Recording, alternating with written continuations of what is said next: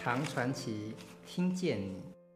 上回我们讲到，拥有宝镜的王度呢，经历了日食，还有宝剑、宝镜之争之后，王度家的老家奴宝生跟他讲说，他所写下的苏绰传，居然呢应验了苏绰当年的预言。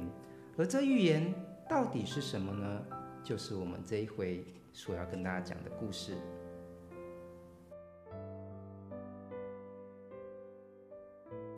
老家奴报声说：“我所以会悲伤，是因为你所拥有的宝镜，其实呢是苏错的。”王都一听，非常的讶异，说：“诶，不是侯生亲手交给我的吗？”鲍生就说：“苏错是在侯生之前更早的宝镜所有者，这宝镜是苏公的朋友。”河南的季苗子送给叔公，叔绰非常的喜欢他。在临死的那一年呢，他时常闷闷不乐。有一次，叔绰就把苗生请了过来，他对他说：“我知道我自己离死期已经不远了，不知道这一面镜子未来呢将会流落到谁的手上。现在呢，我想要卜一个卦。”希望先生呢能够陪我一起来观看解这个卦。于是呢，他就请报生取来占卜用的丝草，叔公亲自摆了一个卦。卜卦完了，叔公就说：“在我的死后大约十余年，我家呢便会丢失了这一个宝镜。”但是不知道具体这个宝镜会流落到什么地方去。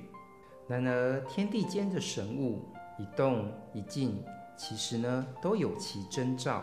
如今呢，我发现到一件事情，在这黄河以及分水之间呢，常常有宝气冲天，与卦中的征兆正好相符。宝镜啊，宝镜，未来呢，恐怕就是要到那个地方去了。继子就说：“是不是也会为别人所拥有呢？这个宝镜。”叔公又再仔细参详了这一个卦象，发现就说：“嗯，没有错，先生说的是，这个宝镜呢，未来将会先落入在这个侯家，不过是哪哪个姓侯的人呢？我也不太清楚。再往后呢，就会到了这个王氏之家。”但是这个王氏是谁呢？这个卦象也无法显示。再往后呢，宝镜就不知道会流落到什么地方去了。遥想故人过往的报声，说完，继续流下了泪水。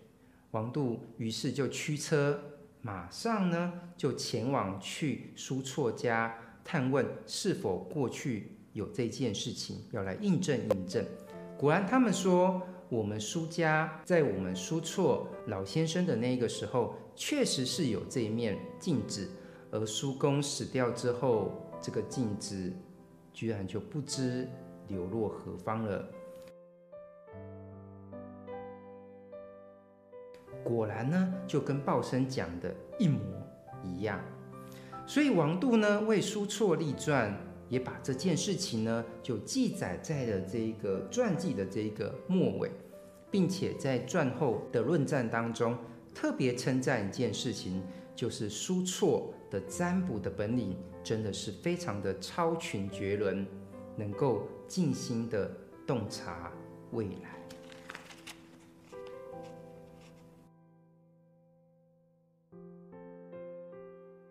大业九年正月初一的早上，王度的弟弟。王姬呢，就打开了这个家门，哎，发现今天是个大晴天，正好出游，就打算呢出门到市井逛了逛。才跨出家门一步，有一名外国的僧侣就凑上前来，要到王度家来化缘。王度的弟弟王姬打量了一下这个外国和尚，发现他神采飞扬，应该不是一般人。也就不出去逛街了，就把这个外国僧侣就请到家里面，好好的接待，奉了茶，请外国僧侣呢饮用，和他坐着天南地北就聊了起来。外国和尚就对王姬说：“施主家好像应该有一面宝镜吧？这一面宝镜世所罕见，可不可以呢？借我一观呢？”王姬就说：“法师，你怎么会知道这件事呢？究竟这外国法师是什么知道王度有这个宝镜？而王姬呢，会不会把他哥哥的这个珍贵的宝镜拿给这个外国的僧侣？